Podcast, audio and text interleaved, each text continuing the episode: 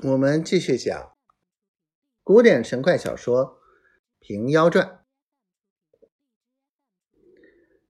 婆子道：“殿内必有道流居住，我们莫惊动他，只在井亭上安歇时也好。”三个走进亭子，只见中间是个八角琉璃井，两旁都设有石凳。三个刚才坐定。这雪越下的大了，瘸子道：“这天也会捉弄人，又不是腊雪暴风年，没要紧，下着许多做什么？我们也好没来由，哪见得死期就到，寻什么诗，访什么道，如今受这般苦楚。”婆子道：“当初达摩祖师面壁九年，藤萝穿膝也不动，那九年之内，不知受了多少雨雪。”终不然，有房子盖着它。这雨雪是大概天使，那再唯你一个，你却抱怨他不是罪过。说有未了，只听得大门呀的一声开响，瘸子把眼向栏杆镂空处张时，只见外面走个人进来，头上裹着破唐巾，身穿白补恶袄。腰系黄绳，脚拽草履，你道是谁？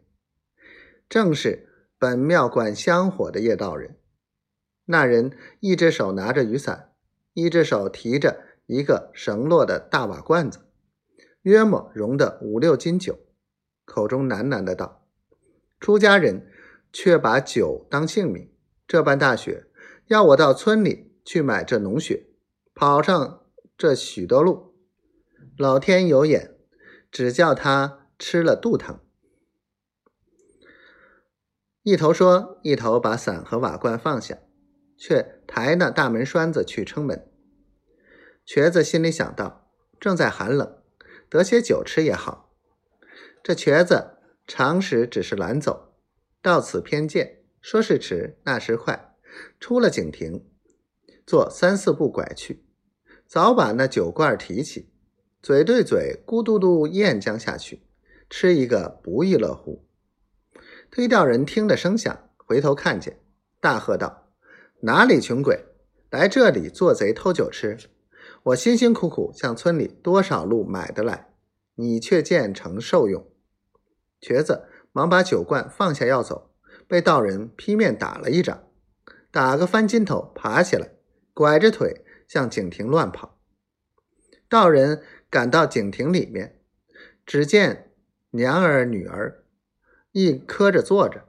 那婆子慌忙起身，道个万福，说道：“我们娘仨呃往西京省亲的，路中遇了大雪，全借此躲一时。